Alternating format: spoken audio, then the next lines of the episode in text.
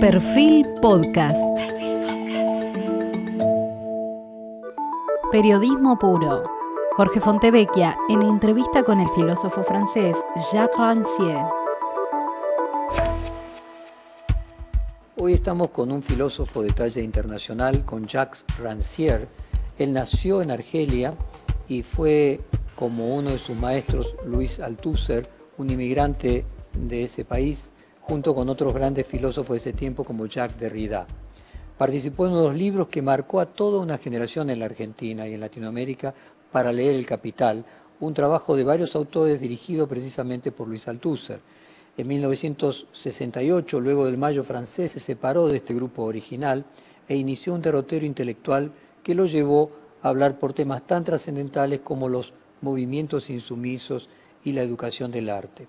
A lo largo de décadas, es autor de decenas de libros, simplemente para algunos en la Argentina, Tiempos Modernos, Disenso, El Hilo Perdido, Ensayo sobre la Ficción Moderna, La Distancia en el Cine, eh, Aistesis, Escena del Régimen Estético en el Arte, que es un tema que él trabaja continuamente entre política y estética, uno muy conocido, El Espectador Emancipado y El Tiempo de Igualdad. Comenzamos entonces con el profesor Jacques Rancière. Gracias, profesor, por dedicarnos su tiempo. Vamos a la primera pregunta. ¿Cómo le impresionó el resultado de Estados Unidos de Donald Trump? Y se puede decir que paradójicamente Trump era el candidato de los trabajadores y el candidato demócrata Joe Biden era el candidato de la élite. Presentarse como representando a la gente trabajadora contra la élite ya es una cosa vieja. Es un buen consejo de los multimillonarios que lo emplean. Claramente cuando se presenta como un candidato de los trabajadores no lo emplea como personas explotadas por jefes, ni mucho menos. Lo llama a luchar contra esos jefes.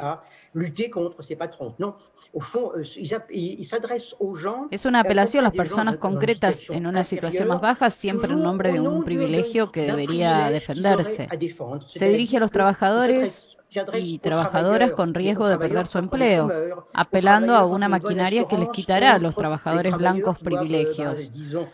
Es enfrentar a los trabajadores blancos contra trabajadores negros o de los pueblos originarios contra migrantes. Un enfrentamiento entre fuertes y débiles o entre ganadores y perdedores. La apelación a los trabajadores es en realidad algo falso. Va hacia quienes están en una posición inferior para considerarse superiores. Es decirle a las personas que están en posiciones más miserables que deben preservarse los privilegios, que un multimillonario es la persona indicada para preservar sus privilegios. Es un llamado a que lo ayuden a construir una sociedad sin solidaridad, una sociedad egoísta, una sociedad que finalmente les enseña a odiar la igualdad y a odiar en general.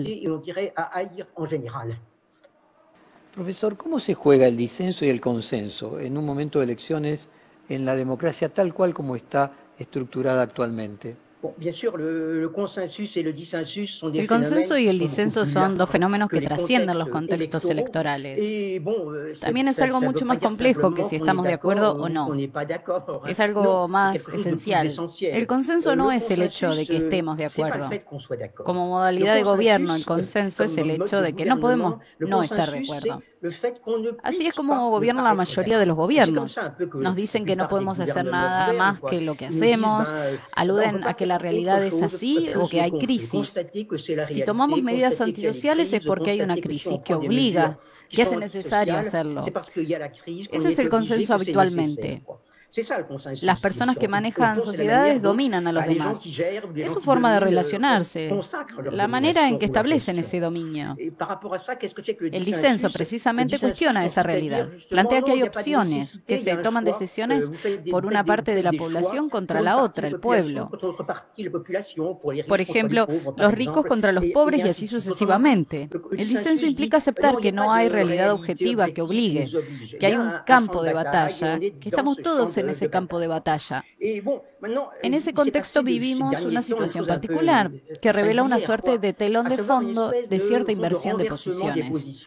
¿Qué pasó en nuestras sociedades con el llamado neoliberalismo? Que cada vez más los partidos de izquierda comenzaron o a reunir partidos de oposición y de la derecha clásica. También empezamos a decir que no se puede hacer otra cosa. Fuerzas distintas al mismo tiempo y en los países occidentales, políticas y parlamentarias, se ponen de acuerdo.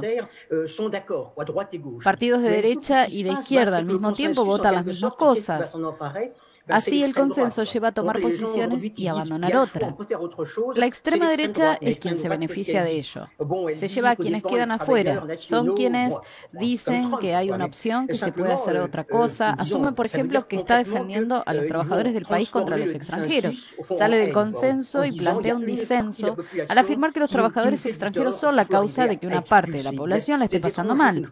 Plantean soluciones como que se debe expulsar a los extranjeros. Estamos en esta situación algo peculiar en la que fuerzas de izquierda dejaron de plantear el disenso y que fue la extrema derecha quien lo tomó. En la Argentina, la actual vicepresidente Cristina Kirchner, que no niega su populismo ni su dependencia de ideas de Ernesto Laclau, por ejemplo, acaba de hacer un llamado a los consensos como única salida de una situación caótica en lo económico. ¿Por qué piensa que alguien que tenía un pensamiento confrontativo hoy requiere y promueve el consenso. Je ne suis pas un spécialiste de la politique argentine, donc je ne vais pas prononcer des jugements sur ce que fait Cristina Kirchner. Bon, j'essaierai de prendre les choses d'une manière No soy especialista en política argentina, así que no voy a pronunciar juicios sobre lo que está haciendo Cristina Kirchner. Trataré de tomar las cosas de una manera más general, precisamente ya que se refirió a las teorías de Ernesto Laclau. ¿Cómo concibe él a su populismo de izquierda? Como un sustituto de lo que la fuerza que tuvieron en algún momento los partidos de izquierda, aquello que los hizo fuertes, que su apoyo a los movimientos igualitarios en las sociedades más potentes y especialmente al movimiento obrero. Laclau propuso reemplazar por tomar las reivindicaciones de diferentes grupos para conformar una unidad, generar una unidad del pueblo contra la clase dominante o una suerte de un nosotros contra ellos. Fueron tácticas las que se adoptaron, por ejemplo, en España o Grecia. El problema, si quieres, es que básicamente es una estrategia que a veces hace posible ganar elecciones y escaños. Pero una vez que tomamos el poder, una vez que ganemos las elecciones, todavía tenemos que aplicar ese poder. Aquí aparece la cuestión de tener un programa. il faut encore appliquer le pouvoir, le programme qu'on s'est proposé. Quoi. Et bien sûr, quand on a pris le pouvoir en disant qu'on allait transformer euh, la condition des travailleurs, qu'on allait Cuando se llega al poder diciendo que se transformaría la condición de los trabajadores para introducir más justicia social en el contexto actual, en el telón de fondo de una forma de capitalismo absoluta y de un orden mundial extremadamente rígido impuesto por el capitalismo salvaje. Allí aparecen dificultades, allí se tiende a llamar a consensos que implican una cierta renuncia. Actúan así por el consenso, básicamente. Es algo parecido a la doctrina espontánea de los gobernadores para poder decir que por desgracia uno hace que podamos hacerlo lo más rápido posible, aquello que es una necesidad.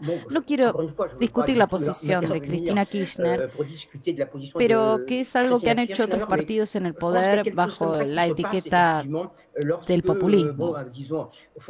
Un parti vient au pouvoir sous cette espèce de, disons, d'étiquette du populisme. En la Argentina solíamos decir de que Trump eh, era una especie de peronista en, Estados Unidos. ¿Se puede decir que Trump está siguiendo las eh, enseñanzas de la CLO? Euh, je ne pense pas que Trump euh, bon, ait jamais lu, ait jamais lu la CLAO, euh, ni que aucun. Ni él ni ninguno de sus asesores han estudiado las ideas de la CLAO. La teoría de, la teoría de, de la CLAO. No, Además, es obvio que Donald Trump ofreció un tipo de beneficios sociales para los trabajadores. Por el contrario, propuso la eliminación de Obamacare. Propuso restringir los derechos sociales. Por lo tanto, no creo que ningún programa populista en América Latina haya ofrecido eso. En una entrevista como esta la semana pasada, un filósofo de traducción cultural distinta a la suya, eh, aristotélica y no platónica, más influenciado por el pensamiento de la Iglesia Católica y por el más tradicional del peronismo argentino, Alberto Vuela Lamas, también manifestó la importancia del disenso sobre el consenso. Es más, dio un paso más allá, eh, criticando la idea de los derechos humanos, según él contrapuesta a los derechos de los pueblos.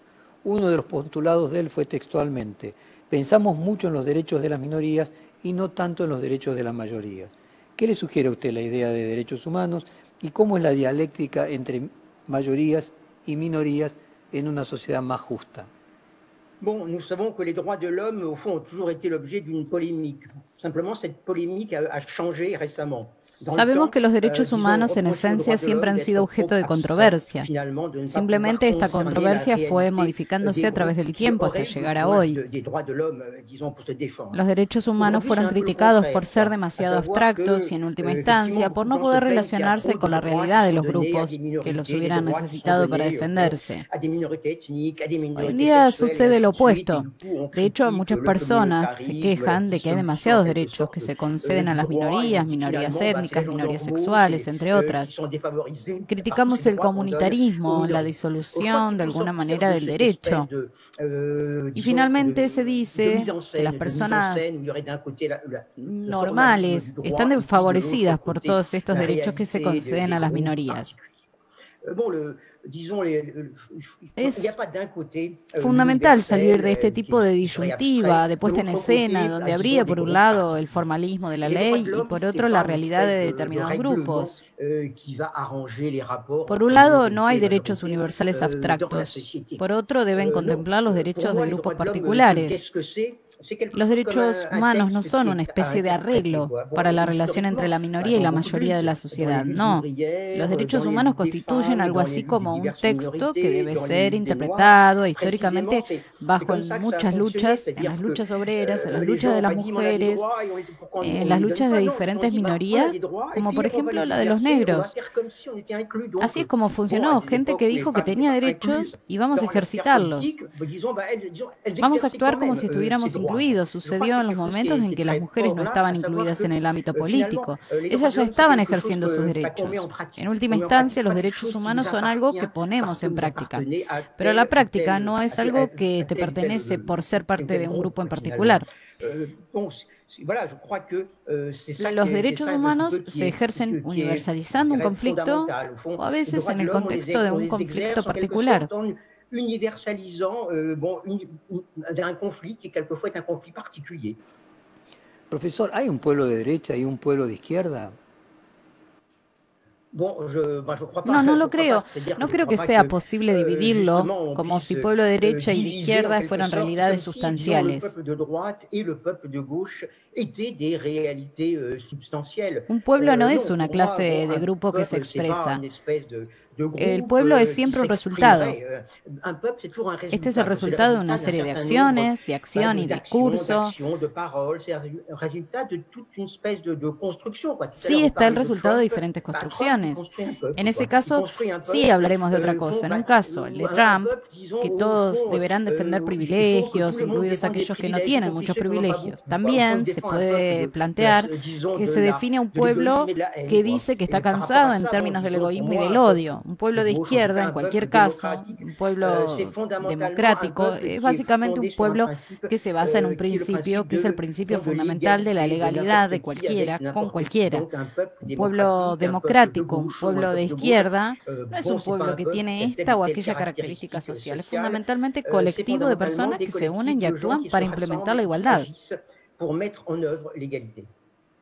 Usted dijo, lo voy a leer textualmente, antes existían grandes subjetivaciones colectivas, agrego yo por ejemplo el movimiento obrero, que permitían a los excluidos incluirse en un mismo mundo con aquellos a los que combatían. La así llamada ofensiva neoliberal ha destrozado esas fuerzas y ahora criminaliza la lucha de clases. Concluyo lo que usted escribió y ahora le pregunto, ¿podría establecerse un camino secuencial que comienza con el fin del estado del bienestar, luego el neoliberalismo y terminan los gobiernos de ultraderecha?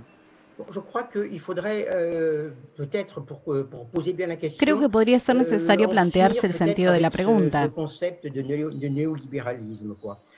quizás para acabar con este concepto núcleo del neoliberalismo y replantearla. Nos hemos acostumbrado a llamar neoliberalismo la situación actual en la que se puede decir que el capitalismo se impuso de alguna manera que le otorgó de alguna manera la ley del mercado a todas las relaciones sociales y todas las formas de vida. Cuando llamamos neoliberalismo, lo hacemos como si estuviéramos tratando con una implementación de la FAIR y la espace, dejando lugar a la fantasía de un acuerdo espontáneo entre la lógica de la libre circulación y una especie de gusto de los individuos por las libertades. No creo que eso sea capitalismo de hoy. Vivimos ahora un capitalismo autoritario que tiene un programa de destrucción sistemática de todas las formas de protección y solidaridad social. Es un orden al que no se llegó el simple mecanismo del mercado, es algo impuesto por los estados. Solo hay nuestras uniones interestatales. La Constitución Europea dice que prevalece la libre competencia se ha convertido en una ley del capitalismo. Al final, estamos tratando con un orden capitalista que no es absolutamente liberal, es absolutamente autoritario, que produce un poco de todas las consecuencias que conocemos. Incluso hay países que se volvieron más autoritarios y se consideran democracias liberales como mi país. Los gobiernos adquirieron derechos sobre los individuos que no se tenían idea hace unos 20 o 30 años. El segundo punto es que, dados los estragos del capitalismo, hay toda una serie de personas que están en situaciones miserables, privados de recursos, solidaridad privada, protección social. Euh, bon, dans des situations misérables, privés de, privés de, de, de, des ressources de solidarité, privés de protección social, y que, bon, du même coup, bon, bien sûr, ce, euh, La extrema derecha, tal como dijimos, viene a euh, decirle a estas personas que está aquí para defender el capitalismo internacional, pero lo que hacen es convocarlos para luchar contra el extranjero más cercano, especialmente con el trabajador negro, el inmigrante. Los gobiernos son cada vez más autoritarios por la lógica misma del poder actual y por el hecho de que todas las fuerzas parlamentarias la mayoría de las veces, están de acuerdo en ello.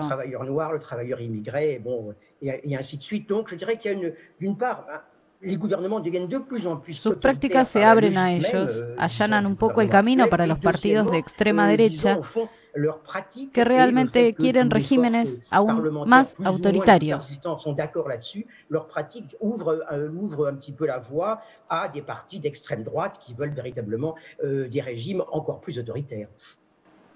Usted distinguió entre la noción de policía, entendida no solamente en el sentido de represión, de control social, sino de actividad que organiza la reunión de los seres humanos en una comunidad y que ordena a la sociedad en términos de funciones, de lugares y de títulos que deben ocuparse. Y hay luego otro proceso, el de la igualdad. Este consiste en el juego de prácticas guiadas por la presunción de la igualdad de cualquiera y por la preocupación de verificarlo. El nombre más propio para designarlo es el de emancipación. Le pregunto, profesor, ¿qué diferencia hay entre emancipación y la idea de liberación de los populismos latinoamericanos? Bon, je crois, enfin, pour moi, j'ai d'abord essayé de, en, éclairant, ce que pour moi veut dire l'émancipation. Euh, l'émancipation, euh, c'est pas un but euh, vers lequel on tend, c'est pas une égalité qu'on cherche à atteindre. Me gustaría aclarar mi idea de emancipación. La emancipación es un movimiento de transformación a través del cual afirmamos la igualdad por el cual especialmente las personas que se encuentran en las situaciones más difíciles, las posiciones más bajas de la sociedad, afirman que son iguales y capaces de pensar.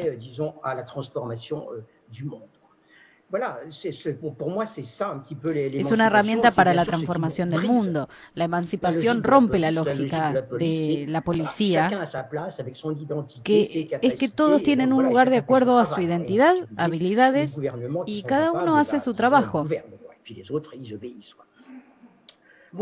Son gobiernos en los euh, que unos dicen y otros obedecen. La emancipación tiene la potencialidad de aparecer euh, de maneras diversas. Euh, très fort dans, les, dans, dans, beaucoup de mouvements sociaux, de mouvements éducatifs en Amérique latine. Bon, On peut penser, disons, à l'importance qu'ont pu avoir des mois éducatifs comme bon, celui de Paulo Freire au, Brésil. On peut penser au rôle qu'a eu, disons, en Bolivie, disons, l'affirmation de la capacité de cette population indienne, jusque-là souvent toujours subordonnée, à prendre en main euh, son destin. Euh, Esto es muy fuerte en las calles, en muchos movimientos sociales y movimientos educativos en América Latina. Podemos pensar y remarcar la importancia que tiene lo educativo con personas como Paulo Freire en Brasil.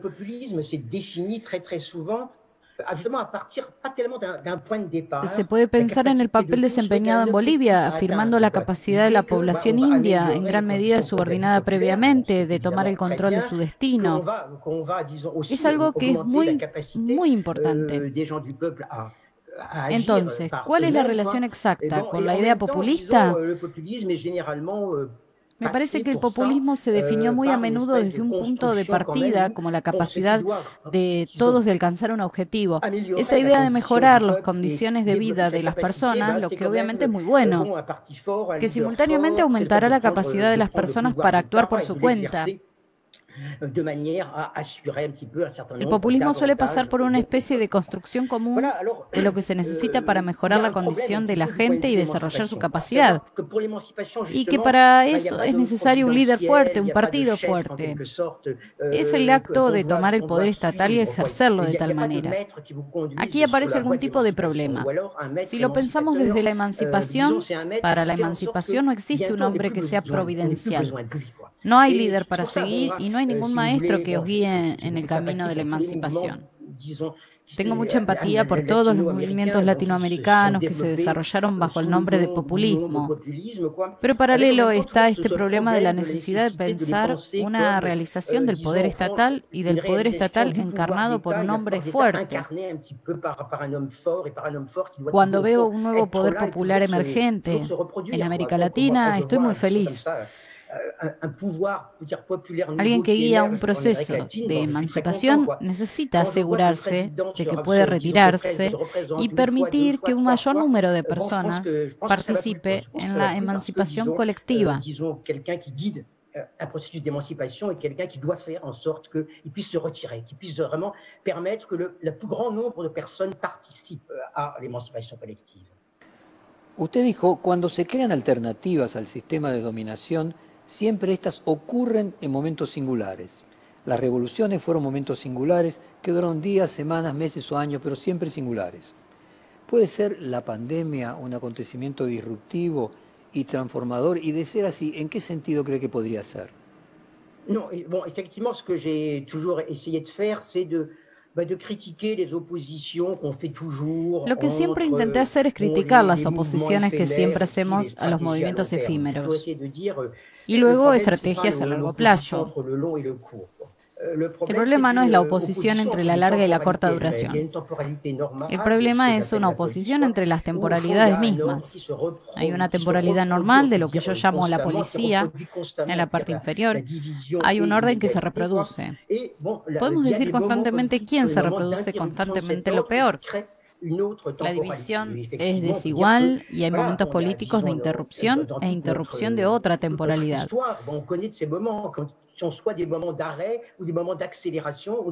En toda nuestra historia conocemos estos momentos de parada o de aceleración. Euh, hay otro tiempo que se forma, el tiempo de un poder colectivo, de otros, el tiempo policial de desigualdad. Entonces, ¿podemos considerar que la pandemia es una interrupción o suspensión del mismo tipo? Diría que no lo creo en absoluto. Al principio, cuando ocurrió la pandemia, cuando los estados tomaron una serie de medidas, cuando pararon la economía, cuando tomaron varias palancas económicas, la gente dijo que era grandioso, que el socialismo llegará con la pandemia. No creo que lo sea en absoluto. No lo es en absoluto. La pandemia hace el trabajo exactamente al revés. Aumenta vertiginosamente la diferencia entre personas supuestamente capaces y supuestamente incapaces. El argumento de que no se puede hacer otra cosa es bastante poderoso, basado en la ciencia, pero no en la ciencia economista. Es difícil polemizar de la ciencia médica que concierne a nuestra vida. Cuando los individuos están completamente aislados, sumisos, no pueden unirse y sumarse. Isolados, completamente soumis, no pueden se reunir, no pueden hacer pueblo. Es un tipo de suspensión que actúa en sentido contrario de la suspensión revolucionaria. Incrementa y agrava la lógica de la desigualdad.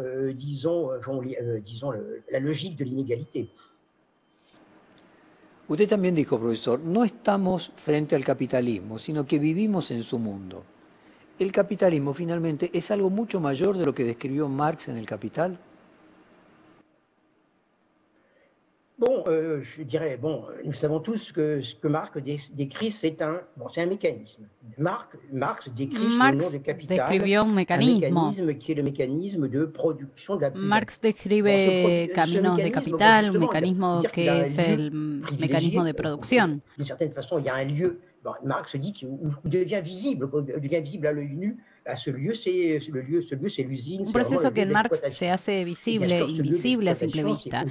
En este lugar la fábrica es la explotación, también un lugar donde están los trabajadores que pueden unirse para luchar contra este poder del capital. El capital como una especie de mecanismo central que domina la sociedad. Carlos Marx describe el capital como una especie de mecanismo central que domina la sociedad. Un mecanismo que al mismo tiempo es vulnerable. Hoy no hay centralidad ni vulnerabilidad porque el mecanismo del capital es bueno. Está muy bien engrasado. Si se toman los suburbios de París, estaba lleno de fábricas con múltiples trabajadores sindicales y obreros. Se ha ido todo. Todo eso desapareció.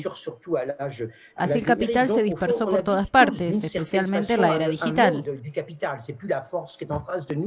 Euh, Finalmente todos habitamos un mundo de capital. Es más, se trata de una fuerza delante nuestra, la fuerza la que euh, organiza el mundo, el mundo en el que nos encontramos como individuos aislados. Antes, si querías comunicarte con otro individuo, lo hacías por un teléfono que manejaba una empresa nacional. Ahora sabemos muy bien que pasaremos por un operador.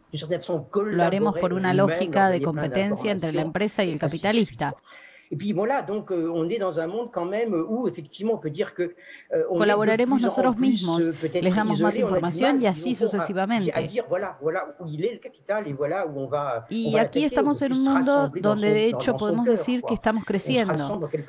Ahí es hacia donde vamos. Se puede atacarlo de alguna manera, reunirse junto a su corazón. De alguna manera se hace. Crece la importancia de la idea de ocupación dans les mouvements, comme bien sûr Occupy Wall Street. Et c'est bon, c'est intéressant parce que L'ocupación c'était la force des ouvriers. Algo que se ve en movimientos como Occupy Wall Street. Es interesante porque la ocupación era precisamente la fuerza de los obreros. Se toma el centro de poder capitalista en vez del centro de producción. Donc, on s'occupe bah, à côté, disons, des, du siège des grandes banques. Occupy Wall Street va sobre euh, la sede de los grandes bancos, del poder euh, financiero. disons, qu'est-ce qu'on cherche? Au fond, on cherche par, par, par rapport à cette, à cette force qui, justement, nous a dispersés, bah, à, à, refaire, à, refaire, à refaire communauté, quoi. Euh, bon, euh, bon, c'est effectivement ce qui a fait la faveur du mot occupation et de, de ces mots d'ordre. Bon, dans le, dans le mouvement Occupy Wall Street, on sait qu'il y avait plein de mouvements, on demandait de tout occuper, quoi. Et ça se terminait par En el fondo, buscar deshacer un cierto orden y rehacer comunidad. Esto es lo que implica que existan estos ocupas. Euh, euh, Estas consignas del euh, movimiento tuvieron eco en otros movimientos similares. Estamos en un mundo donde intentamos crear islas, espacios de libertad donde intentaremos atacarlo en puntos particulares o frágiles, pero que nunca son el punto central. Euh, en des points particuliers où il, où, il est, où il, est, fragile, mais qui ne sont jamais le, le point central. ¿Y cómo definiría usted su concepto y el concepto que usted utiliza de subjetivaciones colectivas? Bon, je vais vous répondre, Contestaré con una frase que parece una tautología. Euh, La subjetivación colectiva es el acto por el cual hay un sujeto político. Parece una tautología, pero no lo es. Parce que ce que ça veut dire, c'est que No se trata de un sujeto que preexiste a su acto. Un sujeto político no es un grupo social, un colectivo constituido que se expresará de tal manera, que expresará sus intereses en tal o cual acción. En primer lugar, es el resultado de acciones, manifestaciones, formas, declaraciones que harán que exista, no como grupo social particular, sino como una entidad excedente en comparación con todos los grupos identificados y definidos en la gestión estatal. Es la política que no se cuenta en la distribución de los grupos sociales y que al mismo tiempo tendrá la vocación de reunir simbólicamente a todos aquellos no contados en la distribución del poder existente. Euh, euh, es lo opuesto a esta lógica policial donde todos están en su lugar. Eso es subjetivación, hacer que exista algo nuevo. ¿Qué se recuerda de las famosas protestas contra el régimen alemán que comenzaron en 1988 con los pocos cientos de personas que estaban en la calle diciendo nosotros somos los hablantes? No eran partidos representativos de la población, pero en ese acto constituyen un pueblo. Crean un pueblo que era precisamente el pueblo de aquel llamado gobierno popular. Pero un pueblo que rechazó este tipo de identificación con la lógica del poder. Creo que hemos encontrado una serie de movimientos. El movimiento sigue siendo bueno como idea. La gente que se designa como indignada en Madrid o los chalecos amarillos en Francia representan algo similar. Algo que no existía, que ahora existirá en el exceso, pero que da una visibilidad al conjunto de todas las injusticias y desigualdades. También hará ostensibles nuestras fuerzas. ¿Quiénes son los que lucharán? Usted dijo, profesor, y le voy a leer textualmente, saldremos de la lógica de la secesión y el odio cuando aquellos que están hoy en el margen de la comunidad nacional inventen formas similares de participación polémica en un mundo común. Se trata de algo que va más allá de la idea de integración, la cual todavía participa de la lógica de la segregación. Y ahora le pregunto, ¿esto incluye a las mujeres y cuál es su opinión particular sobre el feminismo? Euh, la que euh, bien sûr, ne concernait pas les, femmes et le féminisme, elle concernait, elle concernait une, une, frange, disons, importante de la population euh, dans les pays occidentaux et notamment en France, bon, à savoir, disons, une frange de population de jeunes issus de l'immigration. No me refería a mujeres y al feminismo, sino a una gran franja de población en los países occidentales, especialmente en Francia. Me refería a una euh, franja de la población de jóvenes de inmigración que no euh, tienen su propia expresión, excepto por manifestaciones violentas como en Francia hace 15 años. Muchos se preguntaban cómo pueden integrarse. Euh, Lo que les explica es que se incluyan a sí mismos. No somos quienes integrarán a las personas que de alguna manera se incluyen a sí mismos, creando una forma de subjetivación. Con las mujeres es completamente diferente, porque no están al margen de la sociedad. No son un grupo euh, minoritario marginal. Las mujeres están en el centro de la sociedad. Euh, Las injusticias que han sufrido, que siempre sufren, están precisamente vinculadas al hecho de que están en el centro. Bon, au 19e siècle, et bon, jusqu'à ce que finalement les femmes obtiennent, le, disons, le, droit de vote, on peut dire que le mouvement féministe a d'abord été un mouvement euh, pour faire, euh, disons, pour faire que les femmes soient reconnues euh, comme, des, bah, comme, des, comme, des, comme des agents politiques, comme étant capables de participer, euh, de participer à la sphère publique et d'y agir euh, exactement, exactement comme tout le monde. Se puede decir que el movimiento feminista nació para un reconocimiento de las mujeres como seres humanos, como agentes políticos, como capaces de participar en la esfera pública y actuar en ella. Desde la década de 1970, euh, especialmente desde la lucha por el aborto en particular, el feminismo se destacó se hacen visibles las injusticias que sufren las mujeres, especialmente como particulares y en la esfera privada, quizás también en la esfera del mundo del trabajo. A eso se suma la esfera de la violencia. Euh, bon, euh, dans, la, dans la sphère privée. Alors, la sphère privée, ça peut être la sphère du monde du travail, ça peut être, euh, mais ça peut être bien sûr, c'est d'abord bien sûr la, la, sphère de la violence, de la violence sexuelle. Quoi. On sait que l'importance qu'a pris le mouvement contre le viol récemment. Et on pense, on pense notamment, euh, disons, à, l'action des femmes, euh, des femmes, des femmes chiliennes, euh, bon, Violador camino, qui a été quand même un moment fort des, disons, des manifestations au Se sabe lo importante que se tornó el movimiento contra la violación.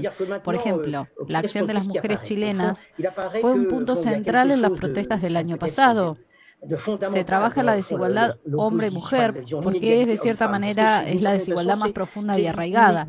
Al mismo tiempo, el movimiento feminista debe existir como movimiento autónomo. Como movimiento feminista tiene algo que concierne no solo a las mujeres, sino a todos los seres humanos.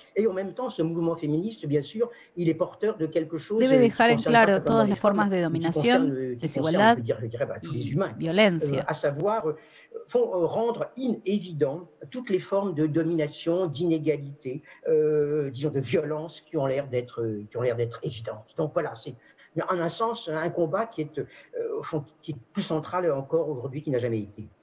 Profesor, deme unos minutos y seguimos con más preguntas después del corte.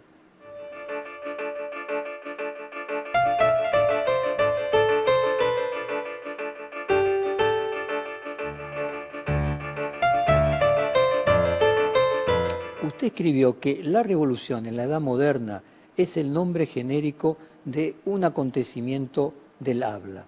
Llamó especialmente acontecimiento del habla a la capacitación de los cuerpos hablantes mediante palabras que los arrancan de su lugar, que transforman el orden mismo que colocaba a los cuerpos en su lugar e instituía así la concordancia de las palabras con los estados del cuerpo. El acontecimiento del habla es la lógica del rasgo igualitario de la igualdad en última instancia de los seres hablantes. Entonces, pregunto, ¿la revolución podría terminar siendo antes un hecho estético que un hecho ético? ce que j'ai essayé de, de faire, c'est de, bah, de remettre en question l'opposition habituelle qu'on fait toujours entre les mots et les choses, les réalités et les apparences. Lo que intenté hacer es cuestionar la oposición habitual que siempre hacemos entre palabras y cosas, realidades y apariencias. Creo que las palabras son fuerzas materiales y las apariencias son realidades. El ejercicio del poder es el ejercicio de un poder para nombrar poder, designar y así organizar un paisaje divisible. Un país es también un paisaje posible. No hay poder sin uso. La palabra enuncia historias, emblemas. Sin un discurso, sin fondo ceremonial, es imposible organizar cierto orden de las cosas. Todo proceso revolucionario, proceso de revuelta, subversión, pasa por una suerte de vulgarización del orden del discurso y del orden de lo visible. Euh, de, disons, de l'ordre du, de l'ordre de, des paroles et de l'ordre du visible que les paroles créent. Euh, bon, les révolutions, souvent, ça, ça commence comment?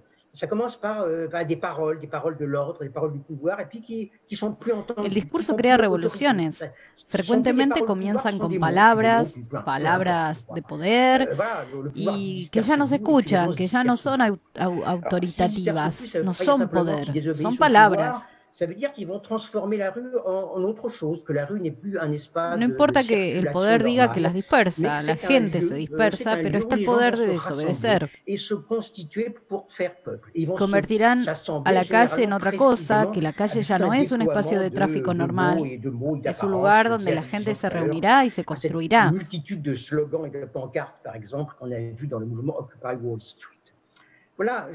Normalmente se unirán precisamente con un despliegue completo de palabras y palabras o apariencias, en torno a una multitud de consignas y signos, lo fundamental en última instancia en movimientos revolucionarios. Movimientos insurreccionales como los Occupy, es que hay como una especie de agitación, de alguna manera fundamental, de un orden sensible, je dirais, une organisation du monde visible Lo que no vimos de los jóvenes disidentes era que no los escuchábamos bien.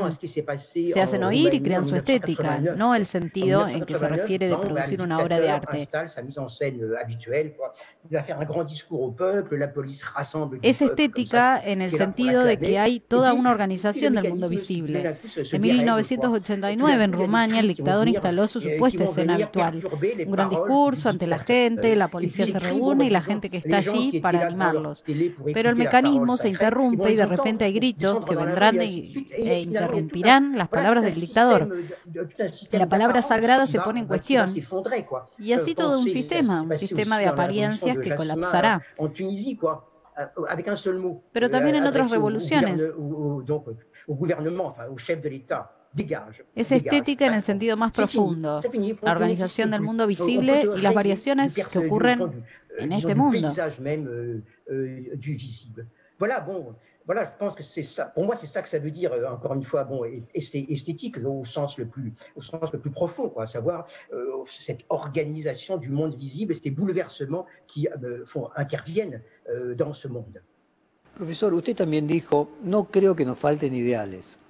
Estamos rodeados de gente que quiere salvar el planeta, que va a curar heridos a otra punta del mundo, que sirve comidas a los refugiados, que lucha por restituir la vida de los barrios marginados. Hay muchas más personas que se entregan de lo que había en mi época. No nos faltan ideales, nos faltan subjetivaciones colectivas. Un ideal es lo que incita a alguien a hacer algo por los otros. Una subjetivación colectiva es lo que hace que todas las personas juntas constituyan un pueblo. Y le pregunto, ¿es el pueblo un sujeto de cambio y más que una clase social? Oui, euh, j'ai voulu répondre à une objection qu'on fait souvent. On dit, bon, de nos jours, euh, euh, les gens, et particulièrement les jeunes, sont individualistes, ils s'occupent que de leur. que de leur, decirse que las personas. le sens des grandes causes. Especialmente los jóvenes son individualistas, que cuidan más su propia felicidad privada, que perdieron su sentido de grandes causas. Está claro que esto no es así en absoluto y es algo que sucede ahora como nunca antes. Tienen una dedicación extremadamente fuerte para los casos de sufrimiento, los casos de injusticia, especialmente con los sectores más vulnerados. Contrôler leur action. Ça, c'est une chose effectivement qui est nouvelle parce que Son activistas que empiezan a tener poder. Pueden controlar sus acciones. Venimos de una organización en sindicatos, había partidos poderosos. Euh, la solidaridad era euh, algo que debiera restituirse. Euh, Ahora, la solidaridad es una creación. Una creación de una multitud de individuos en campos particulares. Euh, bueno, es cierto que al mismo tiempo es un problema. Euh, Esto es un problema porque hay que lidiar con las injusticias, remediarlas, euh, reparar sufrimientos particulares. Se puede perder algo en todo ese proceso de reparación singular. Es algo observable a través de todos los movimientos.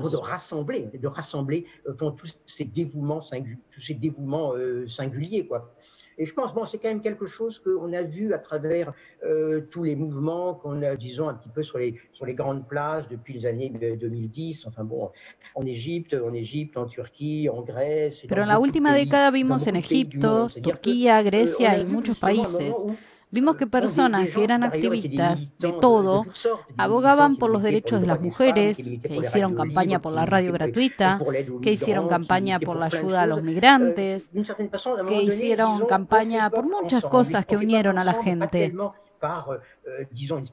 Han unido a la gente ahora por algún tipo de adicción de afirmaciones específicas. Vemos la aparición de algo de lo que ya hablamos, un pueblo, no es un grupo social. Voilà, je pense que d'une certaine façon, euh, un pueblo es ante todo el objeto de una acción. Es cierto que se encuentra una desconfianza enorme y bastante comprensible en relación a los sujetos y una tendencia, un efecto de dispersión. Pero podrán reunirse un pueblo que es un sujeto político.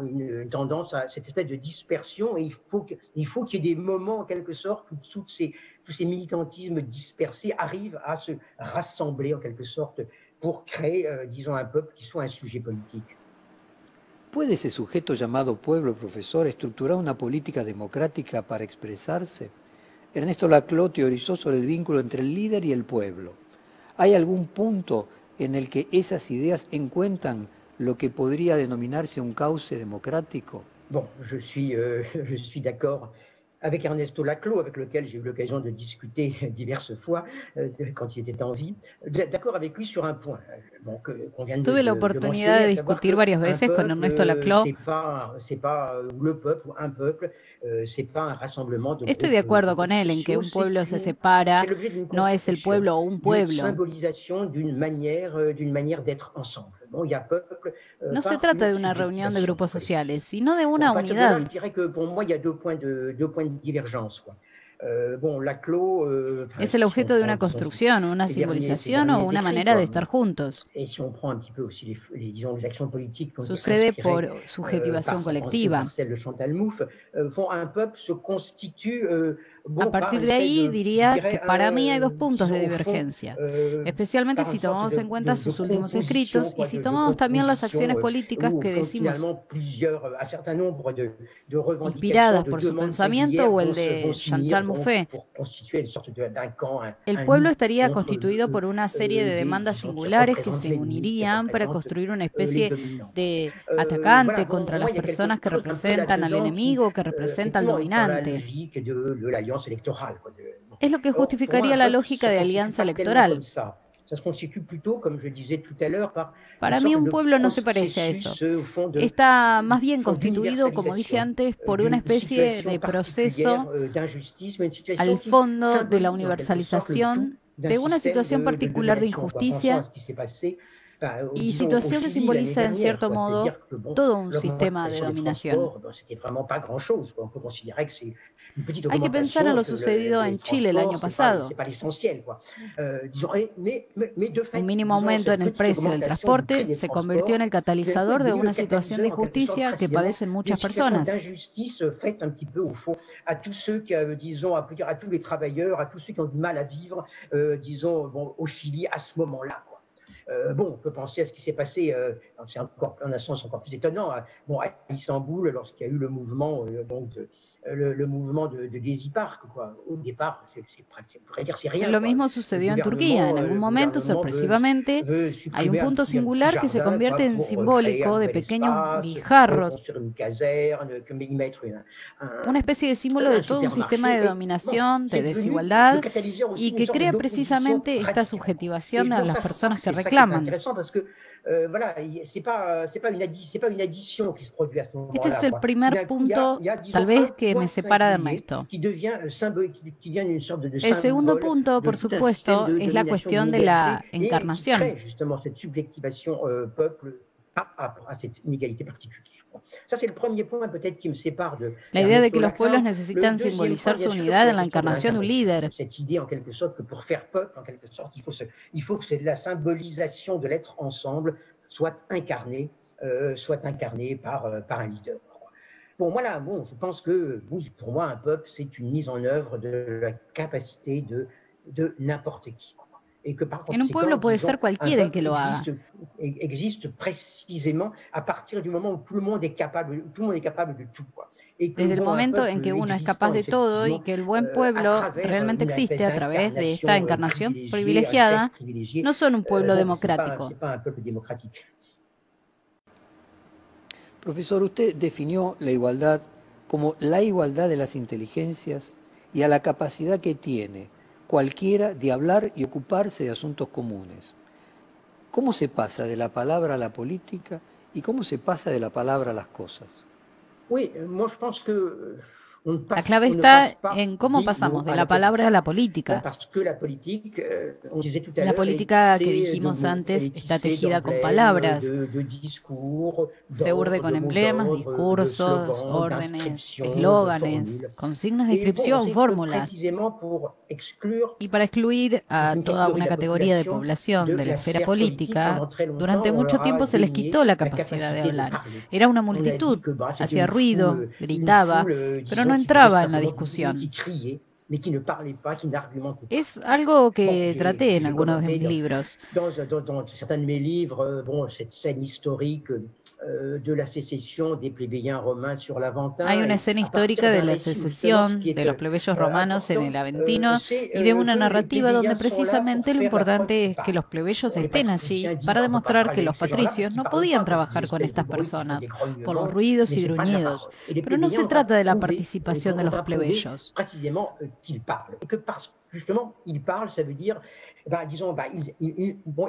Pero luego encontramos precisamente que hablaban y por tanto argumentan y así van formulando la demostración de su capacidad política.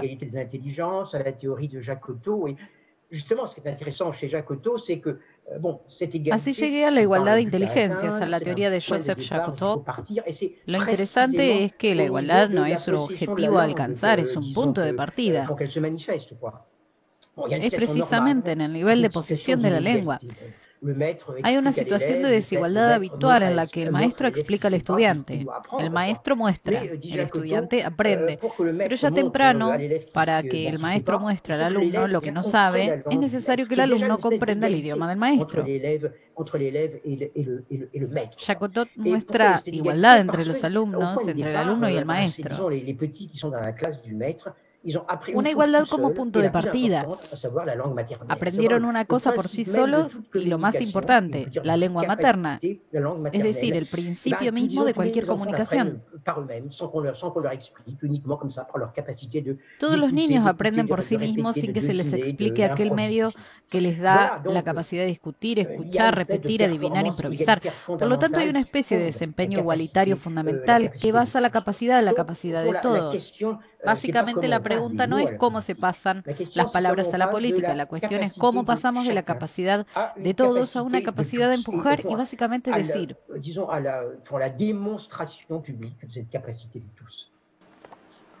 Usted dijo, en Francia la izquierda tradicional no existe más. Queda por ahí ese presunto populismo de izquierda que intenta recuperar lo que hay y dotarse de una fuerza parlamentaria.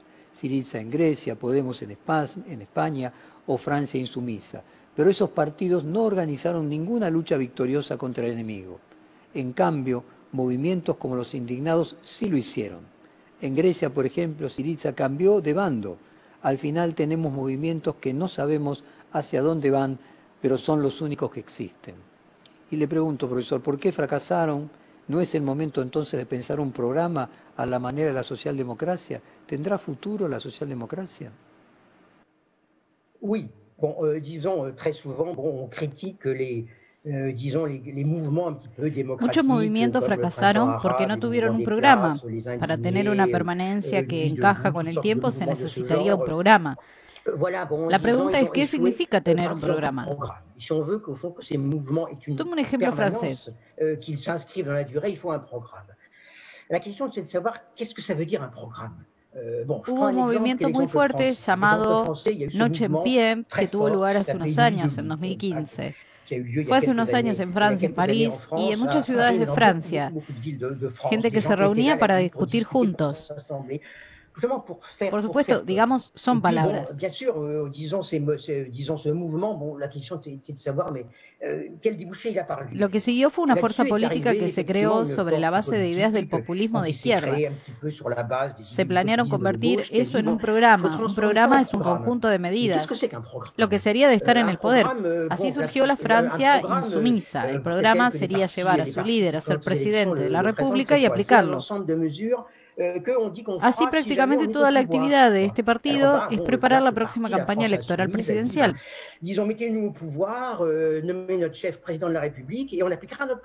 No lo llamo programa político, euh, sino programa electoral. Pero un movimiento se da a sí mismo como movimiento, en sí mismo, un programa, pero un programa de lucha social. On appliquera si on vous donne le pouvoir. C'est un programme qu'on applique déjà maintenant. que consiste en la creación de formas de solidaridad, formas de instrucción colectiva, formas de información. Pero en cualquier caso es un requisito, un programa que el movimiento se entrega a sí mismo para transformar la sociedad, sin esperar a estar en el gobierno. Me habla de socialdemocracia pero hemos, pero hemos perdido toda la idea de cómo era la socialdemocracia de antaño. No fue solo un partido electoral que esperaba llegar al poder para hacer reformas. Democracia social fue su forma de organización.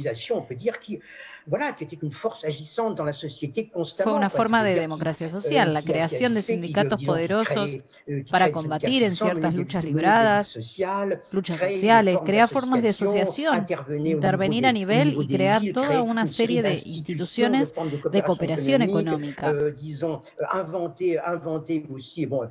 un urbanisme, une architecture, et ainsi de suite. Quoi. Influyó en el urbanismo y en la arquitectura también. Donc voilà, en revanche, c'est quelque chose que certains des mouvements dits anarchistes récents, on peut le rappeler. Quoi. Lo que llamamos socialdemócratas hoy no tiene nada que ver con eso. Puede ser que algunos de los llamados movimientos anarquistas recientes hayan replicado algunas de esas ideas. Los espacios sociales libres fueron promovidos por activistas anarquistas griegos, una similitud de forma, euh, pero también formas de vida o formas de vida euh, colectivas, cooperativas, periodismo, actividades actividades legales, actividades médicas o educativas. Esto sería un programa político. Es importante que los programas no actúen como censores. mais des programmes au sens, au sens fort, des choses, pas, pas des choses qu'on fera demain si on nous donne le pouvoir, mais qu'on fait tous les jours maintenant. Dijo también, y le voy a leer, lo efímero es lo que rompe el curso del tiempo de la dominación y lo que deja una herencia. No es solo una herencia sentimental, sino que son hechos. En Francia, las victorias obtenidas contra la reforma de la jubilación de 1995 y contra una ley de reforma laboral en 2006 se consiguieron por la herencia de mayo del 68 y no por una acción de los partidos de izquierda. Y ahora le pregunto, ¿cómo analiza el fenómeno de las protestas en Chile? Eh, ¿Parecería ser en algún sentido que el proceso caótico, casi anárquico, terminó eh, siendo el eje de una nueva constitución? El caso de Chile es un buen ejemplo.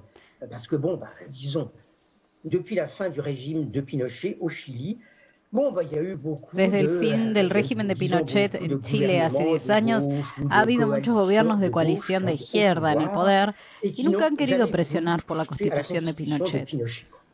Voilà, et à l'ombre de cette constitution de, de Pinochet, bon, bah, on sait qu'au Chili, il y a tout un pouvoir de, de l'oligarchie qui s'est En Chile existe todo un poder de la oligarquía que creció, se endureció y se extendió un poco en todas las áreas.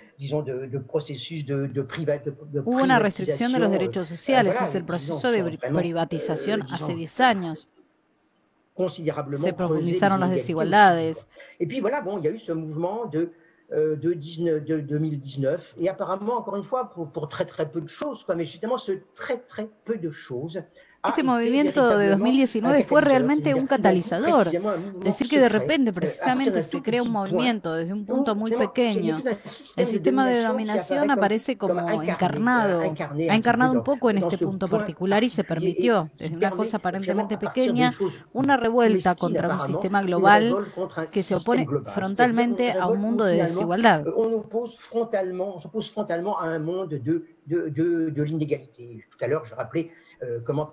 A eso se suman, por ejemplo, las manifestaciones feministas en contra de las violaciones, pero que a pesar de que estos movimientos también prolongan las luchas anteriores, hubo en 2011 manifestaciones muy duras y muy organizadas también de estudiantes y estudiantes de secundaria en Chile contra la privatización, contra la desinversión del Estado en la educación, la ampliación de las desigualdades en materia educativa. Bon voilà, euh, là, euh, c'était encore là d'ailleurs finalement, euh, disons, un héritage. Ese también era un legado del régimen de Augusto Pinochet. Los estudiantes secundarios se organizaron y tuvieron una victoria. Chile sigue siendo un muy buen ejemplo, no solo porque ha habido muchas victorias en la democracia de los últimos tiempos, sino también porque ha habido algo ejemplar. Se consiguió algo que parecía realmente imposible. Todo se hace posible gracias a la acción, a la acción popular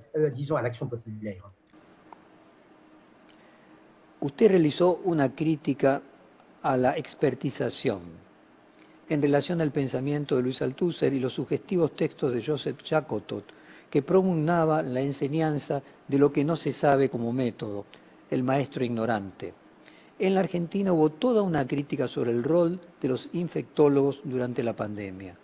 Desde la oposición política se habló incluso hasta de infectadura, una palabra que juntaba eh, la infección con la dictadura.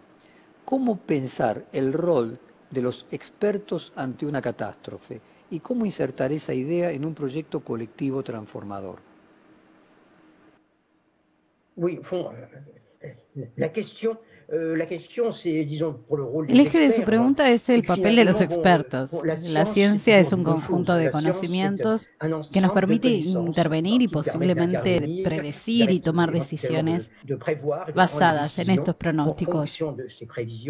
Mais la science, en même temps, c'est toujours aussi une autorité sociale. Une autorité sociale qui fonctionne en séparant ceux qui savent et ceux qui ne savent pas. Donc une autorité sociale qui dit, vous n'y connaissez rien, donc faites confiance à ceux qui savent et laissez-vous faire. Pero la ciencia al mismo tiempo siempre es también la autoridad social, una autoridad especial que trabaja separando a los que saben de los que no saben. También le dice a la sociedad que no sabe nada al respecto. Le dice al conjunto qué debe hacerse y qué no, a partir de la confianza. Ahora, si tomamos la pregunta del papel de la ciencia, de los infectólogos, de los virólogos, no soy muy consciente de la polémica que haya tenido lugar en Argentina sobre cuál fue su capacidad de prevenir la situación. Pero podemos ver que hay algo paradójico en el papel dado a los eruditos en esta situación. En el mundo liberal de los últimos años se recortó el gasto en hospitales.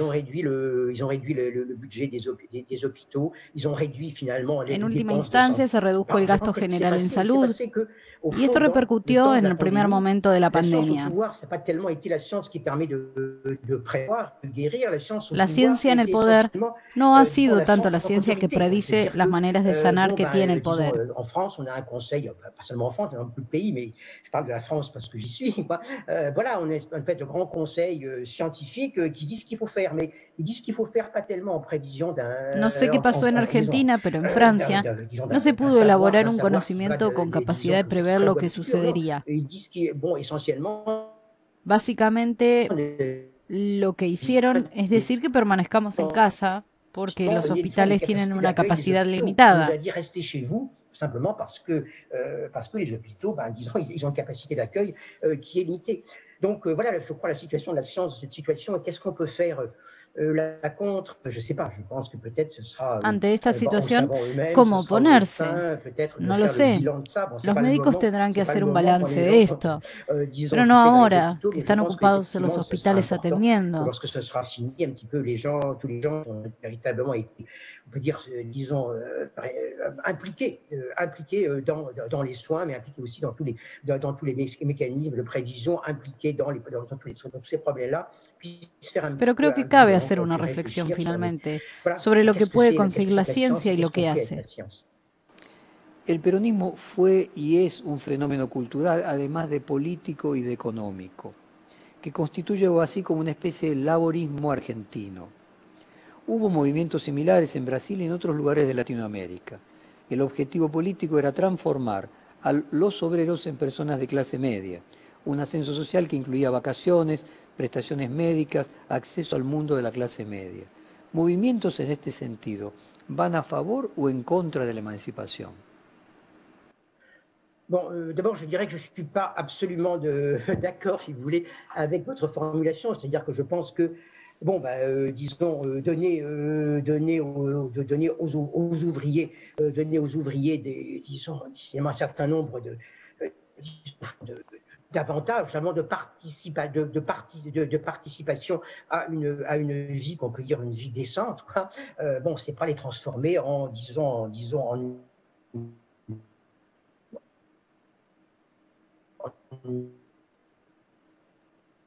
No sé lo suficiente.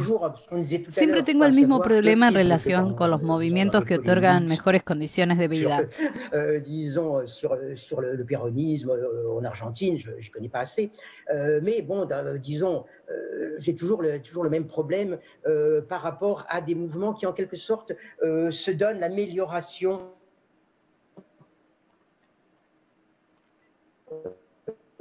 euh, de certains États et au fond par l'incarnation de Algunos detalles hacen por la encarnación del pueblo, es algo que muy, muy arraigado en América Latina. Me parece que es tema de debate. Es importante el rol del Estado y el lugar del gobernante que encarna ese rol y que constituye la acción del programa político. Et puis des latino-américains se rencontrent, se rencontrent parce que les latino-américains disent toujours mais l'État c'est important et on dit, on dit toujours nous plus ou moins oui mais Bon, euh, l'État, bon, on sait que l'État peut servir, euh, peut servir les intérêts aussi pour renforcer son propre, son propre pouvoir. Donc euh, voilà, je dirais que on peut gagner, on, peut gagner, disons, des avantages sociaux, on peut transformer la société, pas simplement, disons, en devenant un parti au pouvoir incarné dans un chef mais par l'action, mais par l'action, parce que appelé tout à l'heure un, un, programme politique euh, qui, en quelque sorte, se déploie, se déploie dans la, dans la continuité. Sobre el método, en alguna entrevista que le hicieron sobre el comienzo de su trabajo intelectual, se citó la experiencia del colectivo Le Revolt Logiques, donde publica los trabajos que comparten esa misma preocupación por oponer textualmente evidencias carnales a los prejuicios de la ideología. En su momento el poeta Paul Valéry escribió aquello sobre que lo más profundo del cuerpo es la piel. ¿Cómo sería esa evidencia carnal? ¿Cómo es esa profundidad de la piel?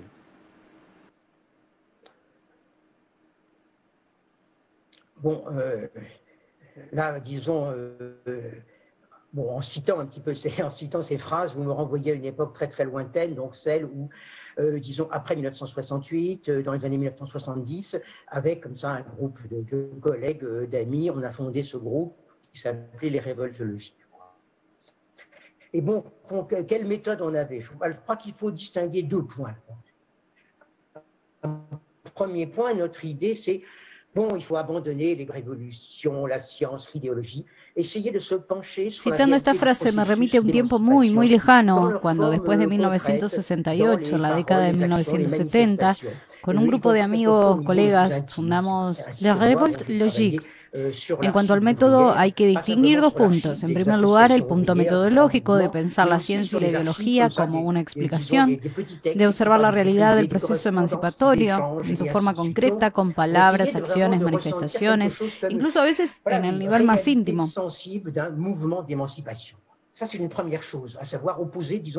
Así trabajé en la noche de los proletarios, archivos del sueño obrero, no solo en el archipiélago de asociaciones obreras de los grandes movimientos, sino también en pequeños textos escritos por trabajadores, correspondencia que intercambian para percibir la realidad sensible de un movimiento de emancipación.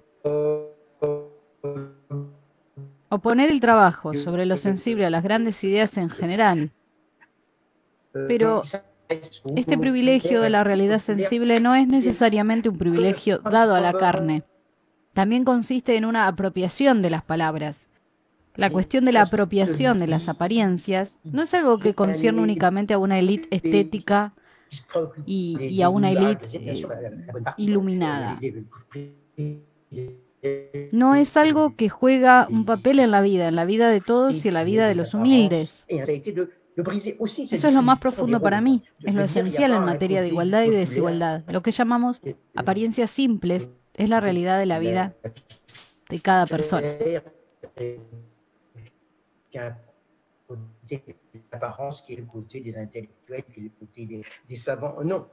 moi, je précisément celui qui est dans, dans, des, dans des discussions métaphysiques et ainsi de suite. Quoi pour dire, encore une fois, bon, encore une fois, la question du, de l'appropriation des mots, la question de l'appropriation des apparences, euh, c'est pas quelque chose, disons, qui concerne simplement, disons, une élite, euh, une élite d'esthètes éclairés. Non, c'est quelque chose qui, joue un rôle dans la vie, de, dans la vie de tous et dans la vie des plus humbles. Quoi.